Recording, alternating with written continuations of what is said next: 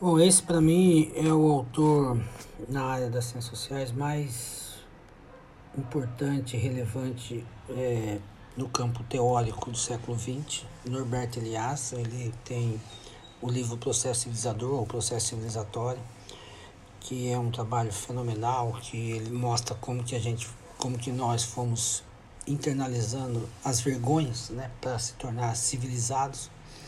Esse livro é, aqui se chama Solidão dos Moribundos, né? é um conjunto e tem Envelhecer e Morrer. É, ele trabalha muito com a ideia da velhice da morte, inclusive tem um, uma palavra, uma frase que eu gosto muito, que fala que a morte é um problema é, dos vivos, os mortos não têm esse problema. Vale muito a pena, excelente trabalho, excelente autor.